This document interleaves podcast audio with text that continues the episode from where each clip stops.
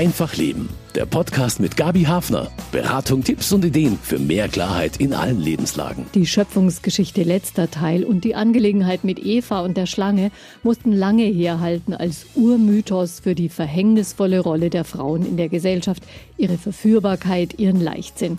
Für die Gattung Mensch endete durch diese Episode das Leben im Paradies. Begann damit auch die Vorherrschaft der Männer? Heute wird sogar in manchen Pfarrbriefen ein Gendersternchen verwendet, damit wirklich Männer und Frauen sich gemeint fühlen. Das Ringen um Zugang von Frauen zu allen Ämtern in der katholischen Kirche geht aber weiter. Was zeigt da der Blick in die Bibel? Was lässt sich herauslesen zum Thema Gleichberechtigung, Gleichwertigkeit von Mann und Frau?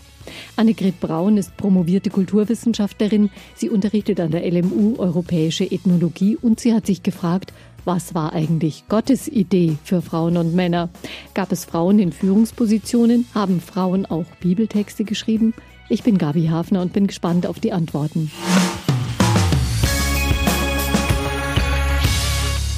Eva brauchte keine Gleichstellungsbeauftragte. Davon ist Annegret Braun überzeugt. Sie ist Autorin und promovierte Kulturwissenschaftlerin. Was sie in der Bibel über die Rolle der Frauen in der Gesellschaft und im Christentum herausfand, das hat sie in einem Buch festgehalten und sie berichtet davon in dieser Sendung. Willkommen, Frau Braun. Schön, dass Sie da sind. Danke, ich freue mich. Das Thema beschäftigt Sie wahrscheinlich als Frau schon länger, kann ich mir vorstellen. Wie kam es denn dazu, dass Sie sich gesagt haben, jetzt nehme ich mir dieses Thema für ein Buch vor? Also es stimmt schon, ich habe mich schon lange damit befasst mit dem Thema. Es ist mir immer aufgefallen, dass bestimmte Frauen ähm, in, einfach gar nicht erwähnt werden in Predigten und dass die Stellung der Frau in der Kirche oft so zweitrangig ist, das hat mich schon immer beschäftigt. Also ich habe die Bibel dann auch immer etwas anders gelesen und auch Bücher dazu gelesen. Also es hat mich schon immer interessiert. Hm. Sie sind ja Protestantin, da hat man auch noch mal eine andere Wahrnehmung, eine andere Realität in seiner Kirche, was das Thema betrifft, als wir Katholiken. Gab es trotzdem da auch so einen gewissen Leidensdruck an Ihrer Kirche, was die Gleichstellung betrifft?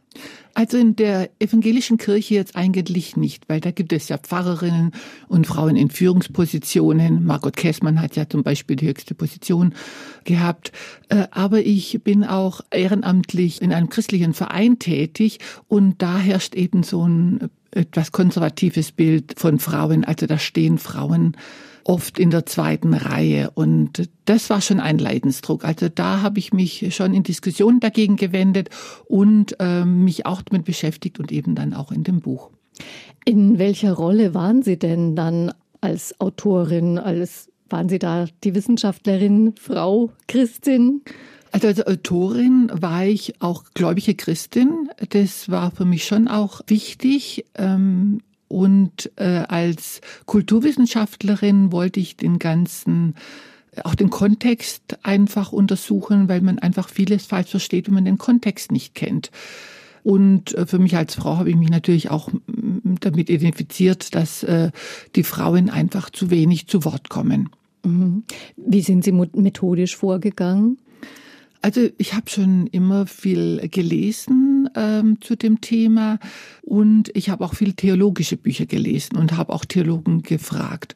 Ja, mein Lektor ist zum Beispiel promovierter Theologe, der hat auch nochmal genauer drauf geschaut, ob das auch stimmt, was ich mir dazu zusammengelesen habe. Jetzt muss ich auch den Titel des Buches endlich nennen. Warum Eva keine Gleichstellungsbeauftragte brauchte. Gottes Idee für Frauen und Männer ist der Untertitel. Das genau. gefällt mir auch sehr gut, einfach mhm. mal nachzudenken, was hat Gott eigentlich im Sinn gehabt. Mhm. Wie sind denn die Reaktionen auf das Buch und das Thema bisher so? Also bei den Lesungen erlebe ich immer wieder, äh, dass die Menschen total überrascht sind und sagen, das steht wirklich in der Bibel. Und äh, ich sage dann immer, können Sie nachlesen, das steht wirklich alles in der Bibel, die Geschichte. Da kann man nicht die, schummeln. Äh, genau, die ich nacherzähle. Also das finde ich dann schon interessant, äh, dass die Menschen oft gar nicht so viel äh, wirklich wissen, was tatsächlich drinsteht und äh, dann überrascht sind und aber auch begeistert sind. Das finde ich eigentlich schon ganz schön. Also Mal sagen sie auch öfter, ähm, naja, aber wissen das die Theologen nicht, was sie da alles schreiben, was das alles ist? Er sagt, doch, doch, das wissen sie ganz genau, die sind Theologen, die sind besser bewandert als ich. Trotzdem wird es eben ähm, anders in der Öffentlichkeit verbreitet. Also da kann man wirklich viele Neuentdeckungen machen, auch in der Bibel.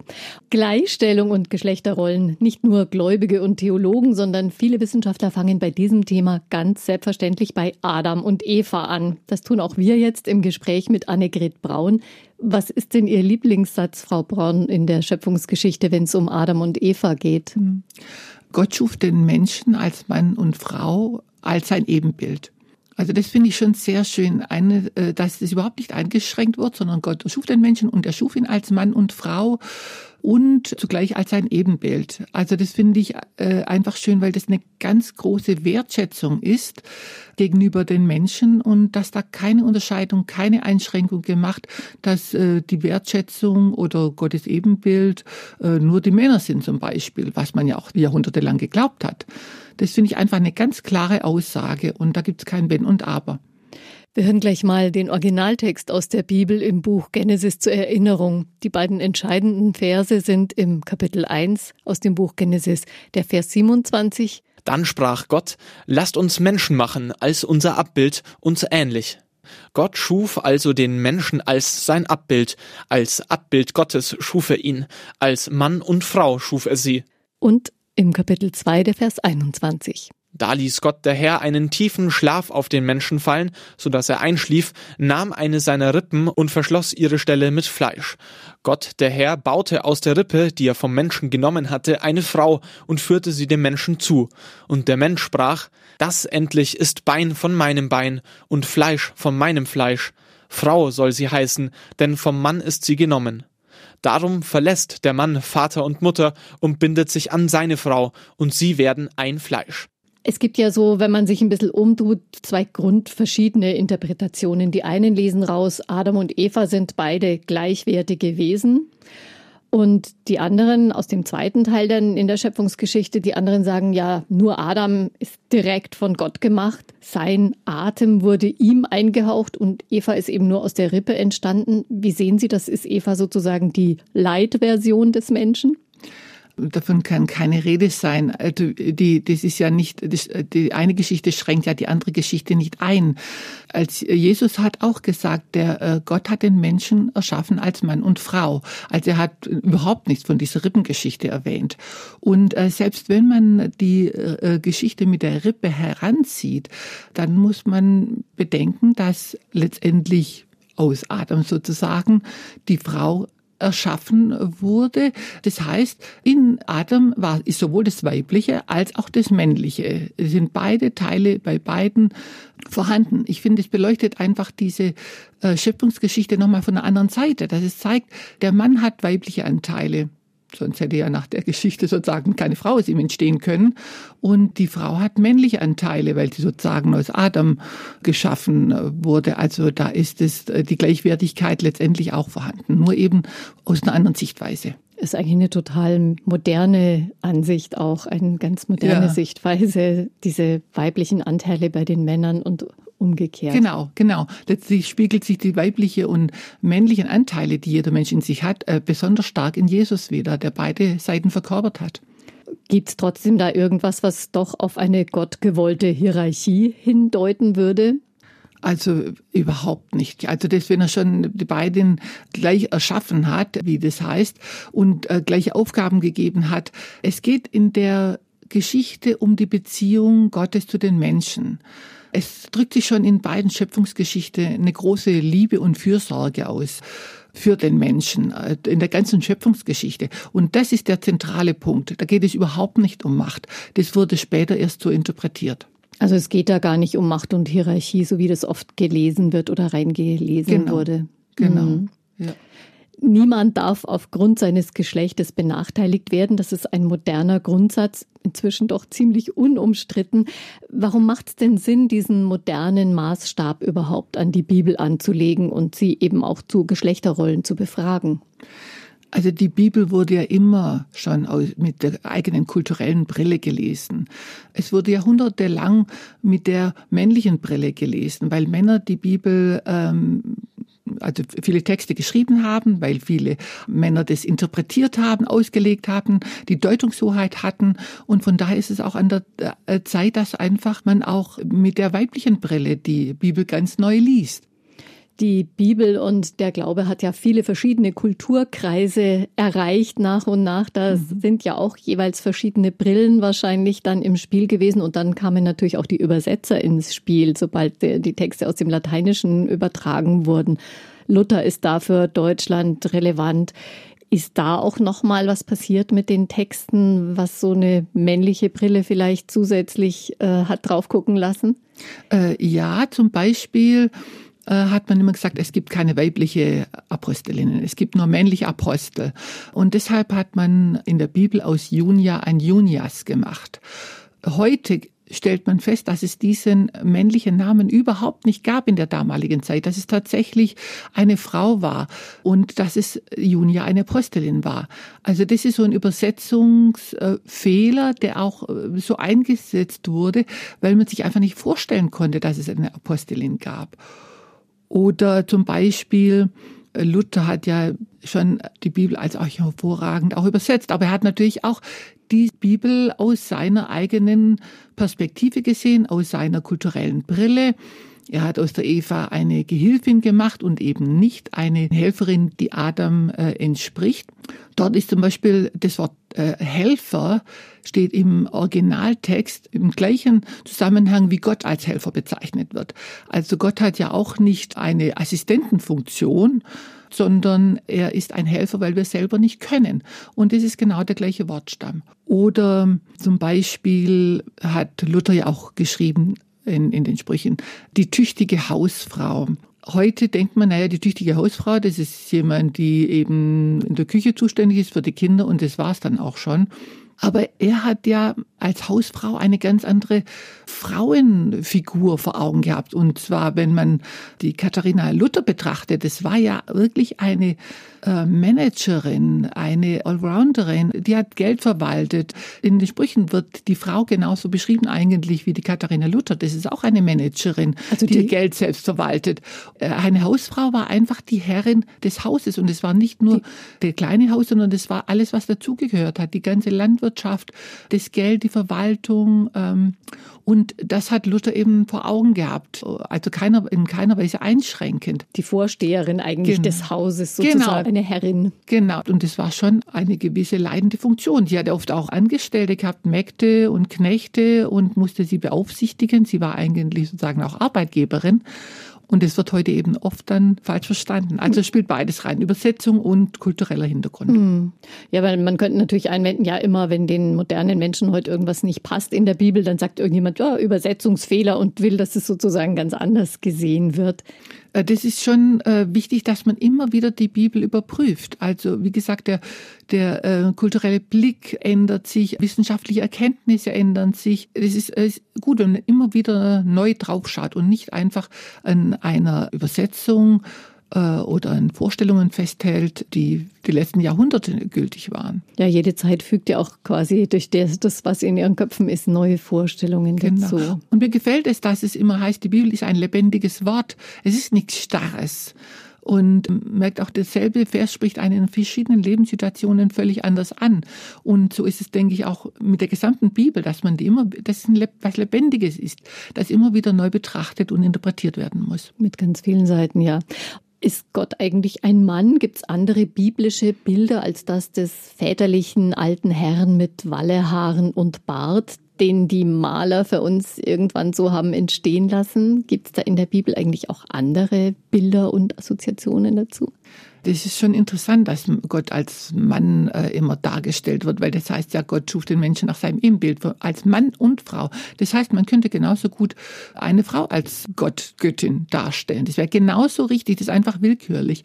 Und Gott stellt sich in der Bibel auch weiblich dar. Er sagt, ich will einen trösten, wie eine Mutter tröstet zum Beispiel. Es äh, gibt zum Beispiel in der Kunst bei Rembrandt der verlorene Sohn. Da wird der Vater, äh, hält den Sohn in den Armen und seine beiden Hände sind unterschiedlich. Die eine Hand ist eine weibliche und die andere ist eine männliche Hand. Das finde ich ganz interessant, dass da so diese Weiblichkeit Gottes auch angedeutet wird.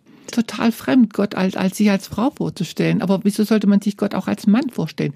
Letztendlich ist Gott natürlich nicht am Geschlecht festzumachen.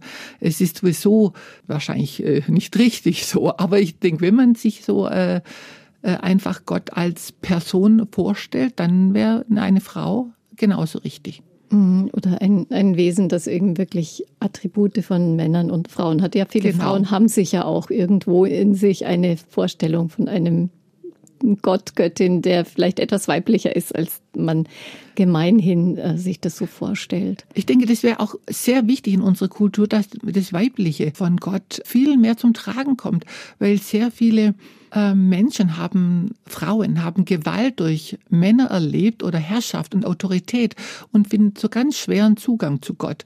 Ich denke, da wäre es gut, dass man die weibliche Seite Gottes viel mehr wahrnimmt könnte auch ein bisschen manche Wunden vielleicht ein bisschen ja. Äh, heilen oder ja, es wäre eigentlich eine sen sensiblere mhm. Vorstellung auch nach Frauengestalten in der Bibel, die ein anderes Frauenbild als das der mütterlichen, schützenden, sanften Maria repräsentiert, wurde schon vielfach gesucht. Welche Frauenfiguren haben Sie denn entdeckt im Alten Testament zunächst mal? Also zum einen war ich überrascht, als ich über fünf Schwestern gelesen habe, die bei Mose das Erbrecht gefordert haben. Es haben ja nur noch Männer geerbt und die hatten keinen Bruder. Da wäre der ganze Besitz des Vaters an die Onkel äh, gegangen und sie haben gesagt, nee, wir wollen auch erben und dass Mose tatsächlich dann auch darüber nachgedacht hat und sich mit Gott beratschlagt hat, vielleicht gebetet hat. Auf jeden Fall hat er tatsächlich von Gott äh, den Eindruck gehabt, dass die Frauen dieses Erbrecht bekommen sollen. Und eine Lieblingsfigur im Alten Testament ist für mich Deborah.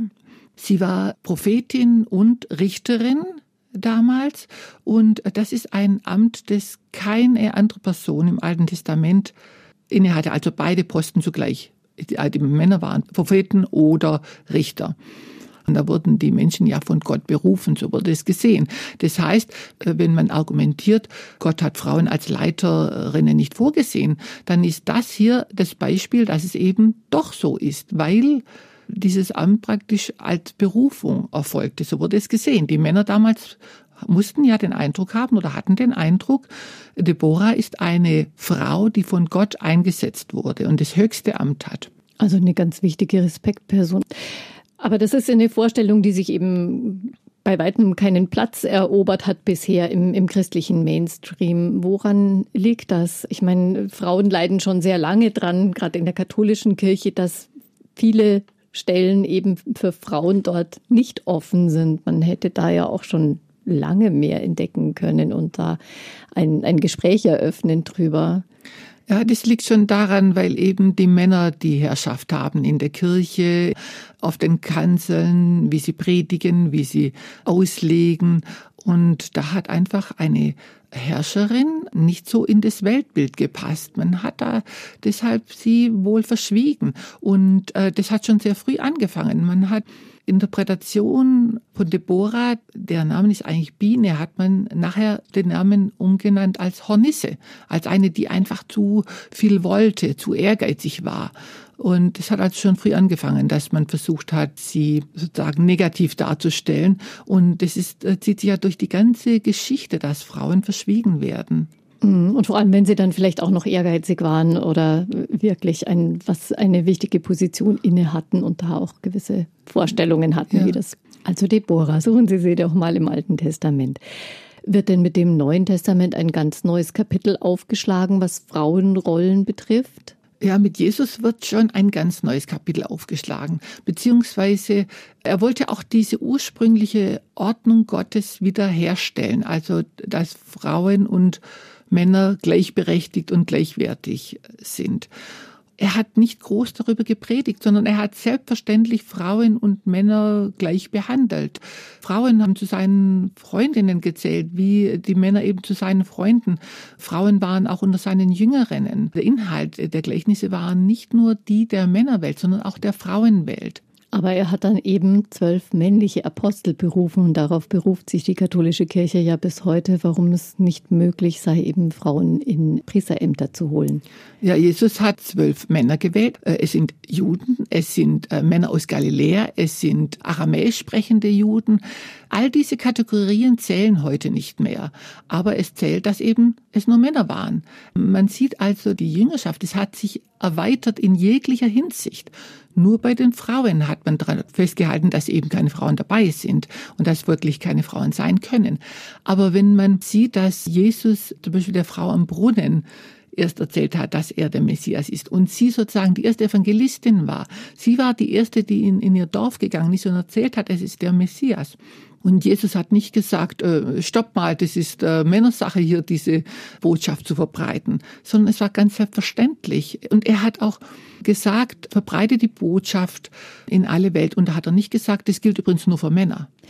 Hätte Jesus auch als Mädchen geboren werden können? Hätte das funktionieren können? Das ist eine sehr schwierige Frage. Aber ich denke, Gott ist alles möglich und äh, es wären bestimmt auch Wege gewesen, äh, dass Jesus als Mädchen agiert hätte. Wobei es schwierig ist natürlich diese Vorstellung, weil es eine reine Männerwelt war. Es ist also eine sehr, sehr schwierige Frage. Mhm. Jesus aber ist offensichtlich nicht so der typische Alpha-Mann. Er hat ja auch öffentlich geweint. Er hat sich von nichts abschrecken lassen an sozialen Bedingungen. Ähm, in welchem Verhältnis stand das zur gesellschaftlichen Realität der Zeit? War das ist totaler Rollenbruch gewesen oder gab es da schon durchaus gesellschaftliche Realitäten, zu denen das gepasst hat? Offiziell hatten die Frauen ja nicht viel Wert und äh, Frauen sollte man ja auch äh, kein Wissen vermitteln.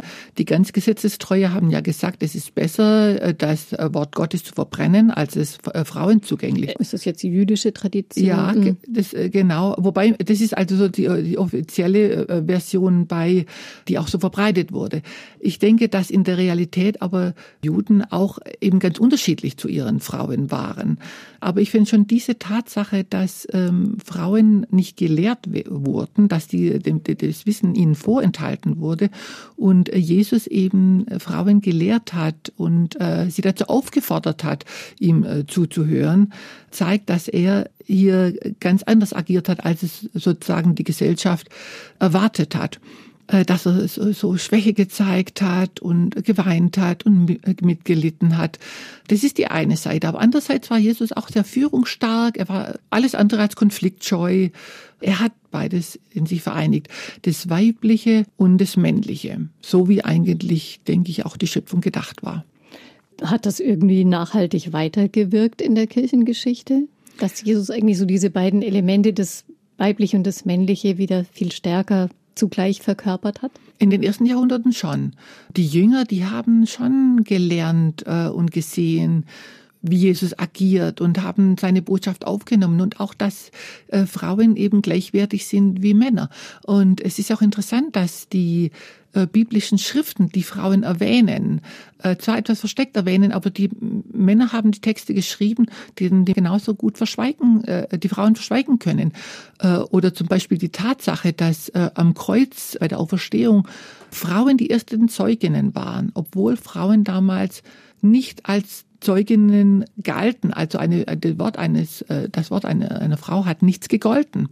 Bei einem Mord hätte es genügt, zwei Männer als Zeugen zu befragen und der Mörder wäre verurteilt worden. Wenn 100 Frauen einen Mord bezeugt hätten, hätte der Mörder nicht verurteilt werden können. Dass diese Geschichte uns bekannt ist, das zeigt ja, dass Männer, die Apostel und die Verfasser der Texte haben die Frauen wahrgenommen. Man sieht also, dass Jesus da diese Denkwelt, die er total umgestülpt hat, dass er tatsächlich die weiterreichen konnte. Mhm. Welche Rolle spielen denn Männer in der Bibel beim Thema Gleichberechtigung?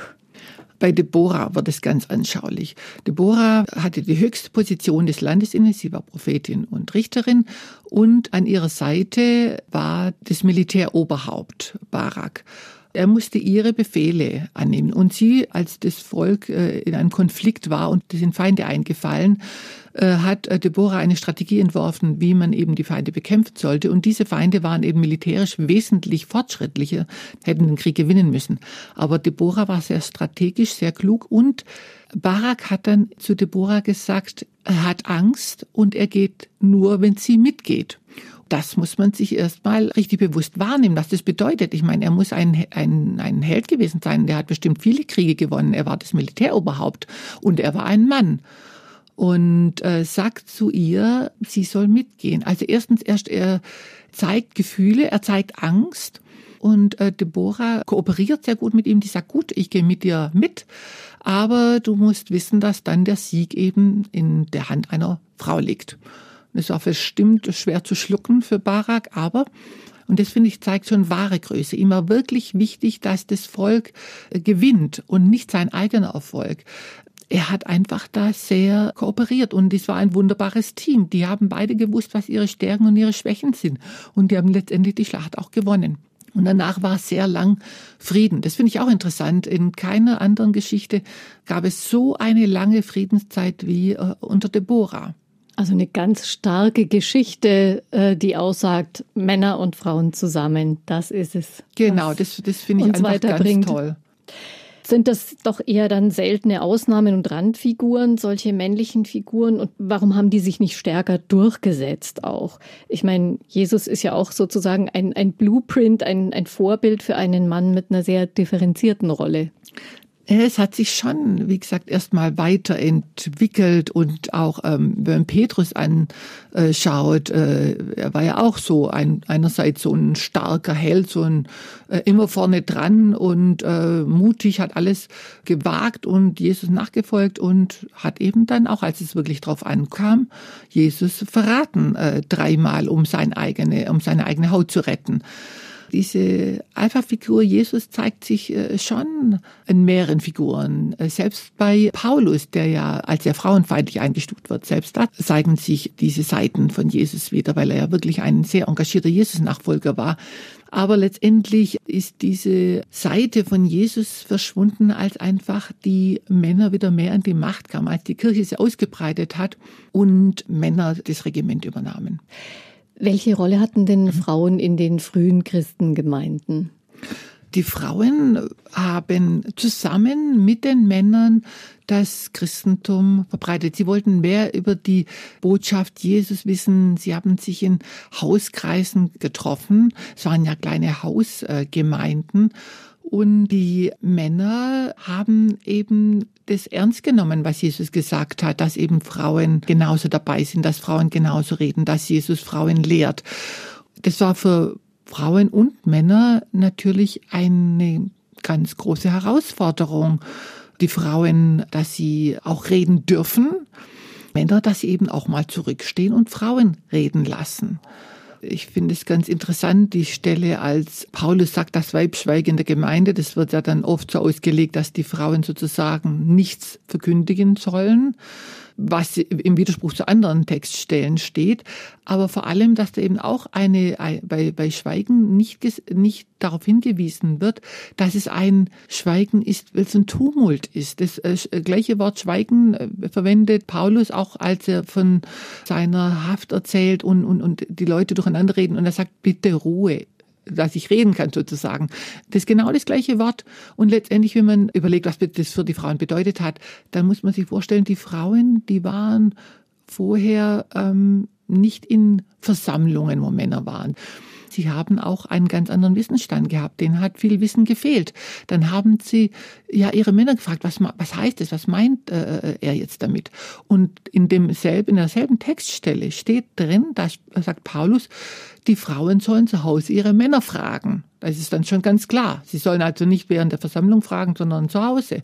Also, also von daher, es war eine neue Situation damals, aber man sieht an diesen Stellen, dass Frauen einfach ähm, in gleicher Weise behandelt wurden oder werden sollten. Das war das Ideal.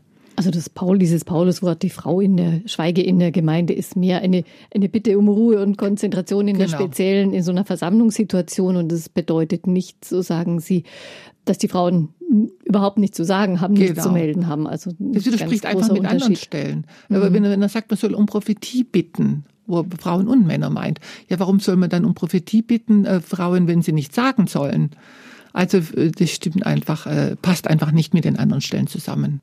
Gibt es eine, gibt's eine Frauengestalt, von der man weiß aus dieser Zeit des Frühchristentums, dieser, dieser Urkirche oder mehrere, über die man irgendwie etwas weiß, ein bisschen mehr?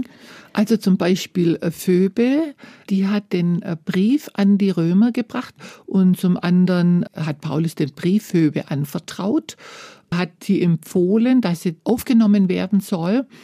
Und sie sollte den, den Brief ja vorlesen oder der wurde dort gelesen, aber sie musste ja genau wissen, was hat Paulus damit gemeint. Also Paulus muss sie eingewiesen haben, weil man konnte ja nicht wie heute mit einer E-Mail rückfragen, sondern es musste ja schon klar sein. Das heißt also, Paulus hat Phoebe seine Botschaft anvertraut, dass sie äh, es den Gemeinden vermittelt. Oder zum Beispiel Priska. Priska war eine enge Vertraute mit ihrem Mann zusammen äh, von Paulus. Sie waren bei der Gemeindeaufbau dabei. Und das Interessante ist, dass Paulus in den Briefen, äh, wenn er äh, die beiden hochlobt, Priska an erster Stelle setzt. Es wird auch Priscilla genannt das zeigt, welche hohe Position Priska hatte. Damals wurde einfach der Wichtigste zuerst genannt. Und äh, wenn man äh, Paulus Frauenfeindlichkeit vorstellt, ich meine, Paulus hätte sich nur an die ganz normale Gepflogenheit halten müssen und äh, Aquila zuerst nennen, den Ehemann. Aber er hat sich gegen diese Gepflogenheit gesetzt und hat Priska zuerst erwähnt. Und was Lehre angeht zum Beispiel, Priska hat einen Hochschulabsolventen ähm, gelehrt. Er war einfach nicht auf der Höhe der Zeit und sie hat ihm erklärt, was die Botschaft äh, äh, Jesu bedeutet. Und äh, Paulus hat in keiner Weise gesagt, Moment mal, also hier stimmt was nicht, sondern er hat es ja immer gelobt. Er hat es unterstützt, dass sie lehrt und dass sie Gemeindeaufbau macht. Also da gab es durchaus eine aktive Rolle für die Frauen bei den frühen Christen. Wir schauen mal, wie es weiterging. Welches waren denn entscheidende Entwicklungen dafür, dass Frauen dann zunehmend in der Kirche keine aktive Rolle mehr spielen durften? Paulus wird ja hier oft als Kronzeuge angeführt für eine Phase, wo quasi sich wirklich was Entscheidendes geändert hat. Sie haben uns gerade erklärt, dass er durchaus Frauen in seinen Gemeinden geschätzt hat, gefördert hat, autorisiert hat, auch wichtige Botschaften zu bringen. Aber er hat doch auch gepredigt, die Frau sei dem Mann untertan, oder? Wie, ist da die Rolle von Paulus? Es wird auch vieles einfach aus dem Zusammenhang gerissen. Wenn man zum Beispiel sagt, äh, dass der Mann das Haupt der Frau ist, dann ist zum Beispiel die Stelle, in der das äh, auch erwähnt wird, wird dann auch gesagt, der, der, der Mann soll die Frau lieben und die Frau soll den Mann achten, steht auch in diesem Zusammenhang, was ja sehr schön ist, also eigentlich, wenn, wenn, die, wenn, wenn der Mann die Frau lieben soll. Äh, aber es steht direkt davor, Mann und Frau, dass sie einander untertan sein sollen, dass sie einander untertan sein sollen. Und das steht direkt vor, vor diesem Text, wo die ganzen Ausführungen kommen. Und dieser Text, der, der ist sogar ein anderes Kapitel geschoben worden. Wie würden Sie diesen Satz modern äh, interpretieren, einander untertan sein? Also ich denke, dass da absolute Gleichrangigkeit da ist, dass das dieses Grundprinzip ist. So hat Paulus auch die Männer und Frauen gesehen. Er hat da wirklich auch Jesus nachgeeifert. Er hat da wirklich niemand eine Wertung gegeben. Er hat ja gesagt, ihr seid alle gleich in Jesus. Und da hat er auch explizit aufgezählt, auch Frauen und Männer. Ich denke, was gilt, ist, dass man damals eine Hauptaussage gemacht hat und dann hat man erklärt, was bedeutet diese Aussage, wie ist es genauer zu verstehen. Und ich denke, dass Paulus, der sagt, grundsätzlich seid ihr beide gleichwertig. Und dann hat er eben, so vermute ich, eher die Schwächen von den anderen ein bisschen herausgehoben, woran sie arbeiten müssen, dass sie wirklich gleichwertig sind. Also, dass Männer die Frauen auch lieben sollen, wertschätzen sollen und nicht wie eine äh, äh, untergeordnete Person behandeln. Und dass die Männer, die, äh, die Frauen, die ja oft ein bisschen vielleicht forsch sind und man hat ja gesehen äh, bei der Kreuzigung, es waren die Frauen, die mutig sind, die oft vorne rausgegangen sind, die Botschaft schnell aufgenommen äh, haben, äh, äh, dass die eben dann sozusagen die Männer achten sollen. Äh, durch die, vielleicht äh, überfahren sie einfach Männer schnell, weil sie einfach da schn äh, schnell äh, offener waren für die Botschaft und äh, dass man gesagt hat, na ja, äh, bitte achtet auch die Männer, wertschätzt die Männer, die brauchen einfach Achtung sozusagen, das sind wichtig. so denke ich, dass das eine Erklärung dessen äh, ist, dass eben Frauen und Männer gleichberechtigt sind. man muss auch sagen, das Haupt hat äh, zur Zeit äh, Paulus eine ganz andere Bedeutung gehabt. Für uns ist Haupt der Chef. Und das war es damals nicht. Zu Paulus Zeiten war der Intellekt im Herzen. Äh, das Haupt war sozusagen äh, die Quelle, wo Leben entspringt. Von daher kann man sich gut vorstellen, dass äh, das heißt, dass er auch sozusagen die Frau fördern soll, dass sie zu ihrem Leben kommt, zu, zu dem, wie Gott sie gedacht hat. Also da gibt es viele wichtige Gesichtspunkte, mhm. die man mitlesen muss eigentlich bei solchen Stellen, statt eben was einfach nur einen Satz alleine hinzustellen, ohne den Zusammenhang und ohne sich das auch ein bisschen nach dem historischen Verständnis anzuschauen. Und das ist sicher öfter noch passiert später in der Kirchengeschichte. Mhm. Gleich gibt es ein Interview mit einem Historiker, der sich zusammen mit einem Evolutionsbiologen auch für die biblischen Geschlechterverhältnisse interessiert hat. Die Wahrheit über Eva wollten Karel van Schaik und Kai Michel herausfinden. Sie fragen nach der Erfindung der Ungleichheit von Frauen und Männern. Die beiden haben bereits ein vielbeachtetes Buch verfasst über die Frage, was die Bibel über unsere Evolution verrät. Und jetzt spreche ich mit Kai Michel über, ja, die Wahrheit über Eva. Was war denn Ihre zugrunde liegende Fragestellung für das Buch? Vorneweg, um Missverständnisse zu vermeiden, Wahrheit über Eva ist kein Buch über Frauen, sondern eine andere Geschichte der Menschheit. Wir wollen verstehen, wie es eigentlich zur sozialen Ungleichheit der Geschlechter kommen konnte, warum Frauen überhaupt um Gleichberechtigung kämpfen müssen.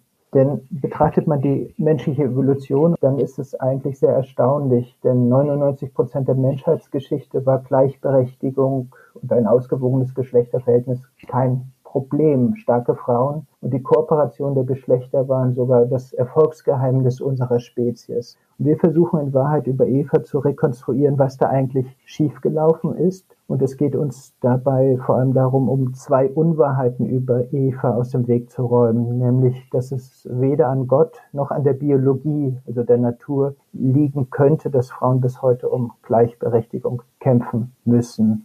Wir haben es eigentlich mit einer kulturellen Verirrung zu tun. Das sogenannte Patriarchat ist äh, also eine Anomalie der menschlichen Geschichte und damit nicht unser Schicksal. Und Sie haben sich sehr genau aber auch die Rolle des Christentums für diese Frage angesehen und auch ganz genau in die Bibel geschaut. Welche Rolle spielt das Christentum? Eine zentrale, aber da ist auch wichtig, dass das Patriarchat keine christliche Erfindung ist und auch keine biblische. Das Patriarchat ist viel älter, das hat mit dem Sesshaftwerden der Menschen zu tun, mit der Erfindung der Landwirtschaft, mit dem Anhäufen von Besitz und Reichtum und mit der daraus erwachsenen Konkurrenz. Im Monotheismus aber, wo es ja nur noch einen Gott gibt und dieser Gott hat die Welt geschaffen und ist damit für alles verantwortlich, erhält das Patriarchat gewissermaßen den göttlichen Segen. Wenn im Alltag die Männer dominieren, muss das ja einen Grund haben. Und dafür musst du dann in der Bibel und, und später im Christentum eben die Geschichte von Eva und dem angeblichen Sündenfall herhalten. Genau, Sie sagen, an Jesus und an den ersten Christen lag es nicht, diese Frauenfeindlichkeit. Das konstatieren Sie ganz deutlich. Und da sind ja auch viele Theologen sich einig.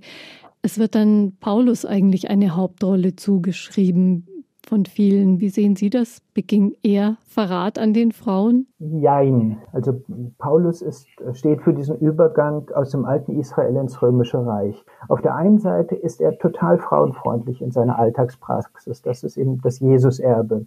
Aber er transportiert diese Ideen ja eben in, in diese griechisch-römische Welt, die zutiefst patriarchalisch ist. Und dort kann natürlich nur eine patriarchale Version dieser Lehren Erfolg haben. Und das passiert dann auf einer theoretischen Ebene, dass er zwar einerseits im Alltag sehr frauenfreundlich ist, aber dass er auf der theologisch-weltanschaulichen Ebene dann, dann doch die Frauen zum Abglanz des Mannes erklärt, während der Mann der Abglanz Gottes ist. Und da erfindet er eine metaphysische Geschlechterhierarchie, die eben nicht in der Bibel steht. Und das Besondere ist bei Paulus und durch diese griechische Philosophie und Wissenschaft wird es jetzt immer die Frauen als das zweite Geschlecht, als das als mangelhafte Wesen verstanden hat, zu etwas Wesen mäßigen und zementiert eben diese patriarchalen Verhältnisse auf Jahrtausende.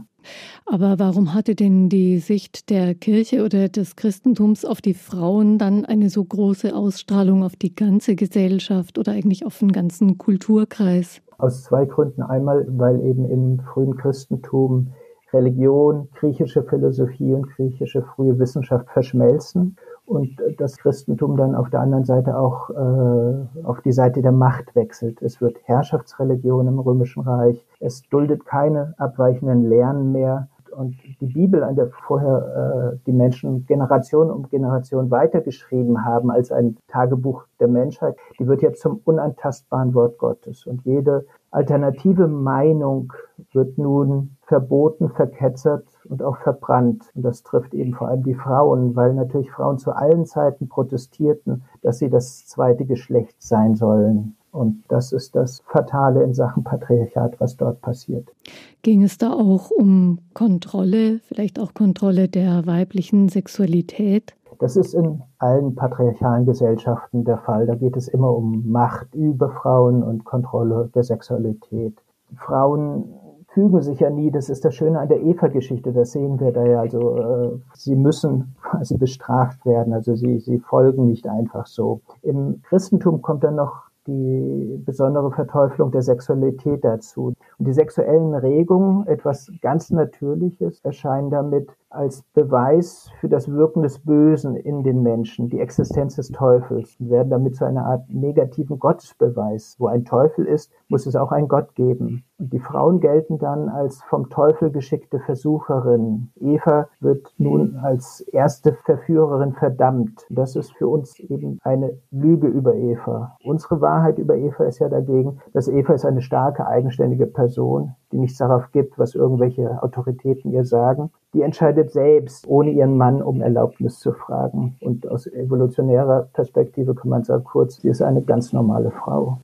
Ein starkes Bild und eine andere Perspektive auf Eva von Kai Michel, Mitautor des Buchs Die Wahrheit über Eva.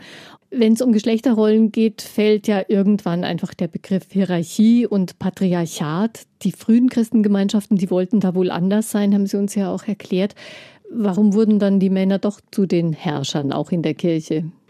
Also das Christentum hat sich ja immer mehr ausgebreitet. Erst wurden die Christen ja sehr verfolgt und da haben die Frauen ja genauso gepredigt und wurden genauso gefoltert, hingerichtet, also haben Grausames erlebt. Da gab es auch keinen Unterschied zwischen Frauen und Männern. Äh, und dann hat sich das Christentum doch mehr ausgebreitet. Dann äh, ging es äh, immer mehr um, um, um Strukturen, um und nicht mehr so auch nur um, um diese, diese Liebesbeziehung, diese Beziehung zu Gott und zu Jesus, sondern wie wird gepredigt, wie wird die Botschaft verbreitet.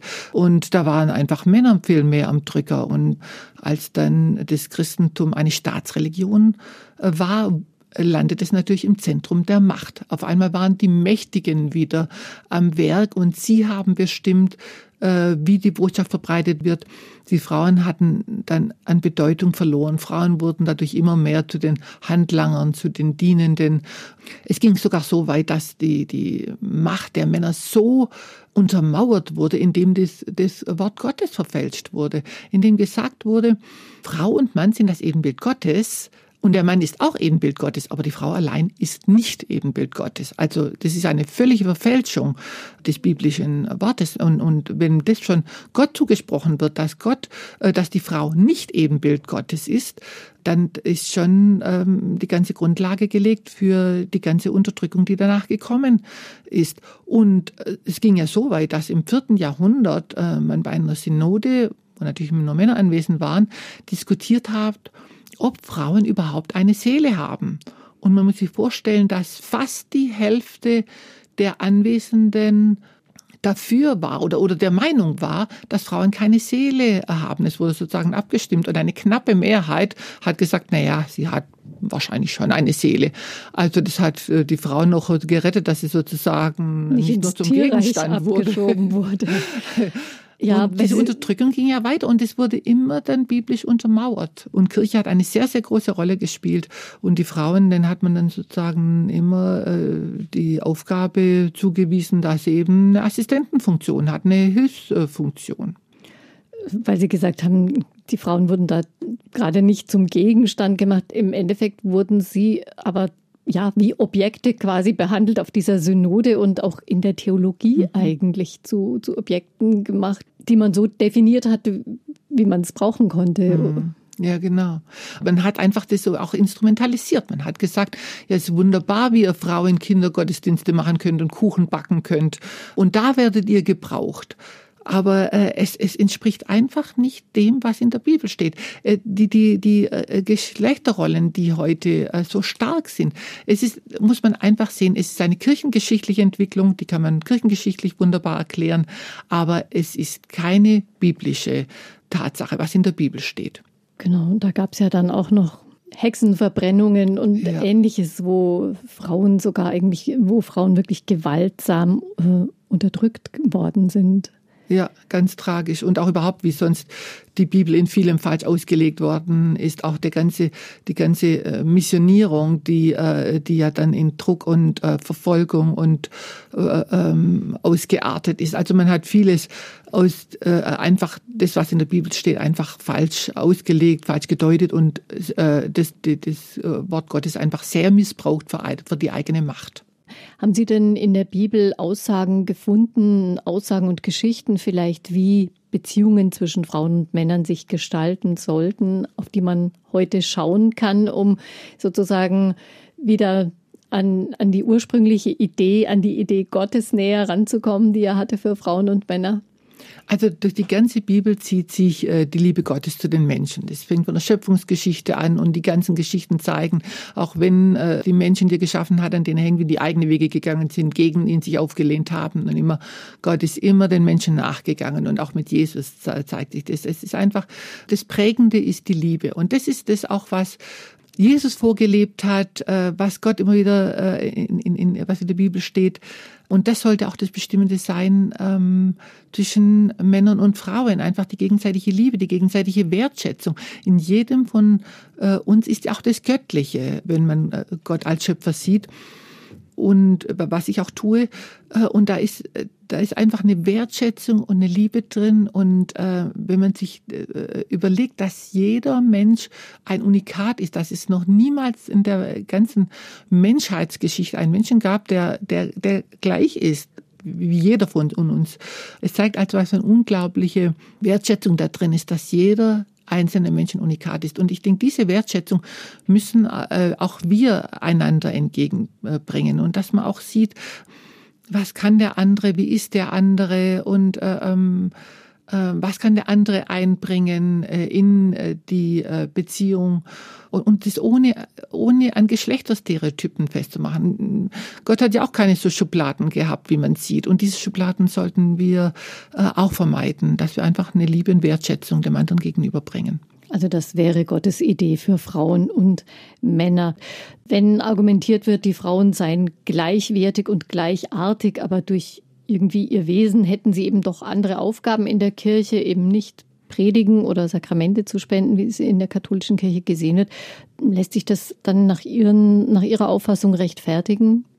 Nein, also äh, das ist wie gesagt nur kirchengeschichtlich zu erklären aber äh, nicht biblisch. Da ist auch die Not ganz groß. Man sieht ja auch immer wieder, wie Frauen dafür kämpfen, dass sie einfach die gleichen Rechte auch in der Kirche haben. Aber das ist ja auch eine Wertschätzung. Und, und dass das auch eine berechtigte Forderung ist. Da muss die Kirche einfach neu drüber nachdenken und äh, einfach nicht nur nachdenken, sondern auch Taten äh, zeigen. Wenn man die Bibel anschaut, dann denke ich, kommt man einfach zu dem Schluss, dass Frauen und Männer zu den gleichen Ämtern zugelassen werden sollten. Wenn Sie weiter an dem Thema dranbleiben? Also da habe ich keine Pläne, aber es beschäftigt mich natürlich immer. Das, das, das Thema wird mich nie loslassen. Vielleicht entdecken Sie auch noch was Neues. Ganz vielen Dank an Sie, Frau Dr. Braun, für Ihre Erkenntnisse beim Lesen der Bibel mit einer anderen Brille als der männlichen. Sehr gerne. Ja, und Sie können natürlich jetzt in der Bibel selber nachforschen oder auch das Buch von Annegret Braun lesen. Ein Link zum Buch finden Sie auf der Webseite zur Sendung unter mk-online.de-leben. Vielen Dank für Ihr Interesse und viel Spaß beim Entdecken. Einfach Leben. Ein Podcast vom katholischen Medienhaus St. Michaelsbund, produziert vom Münchner Kirchenradio.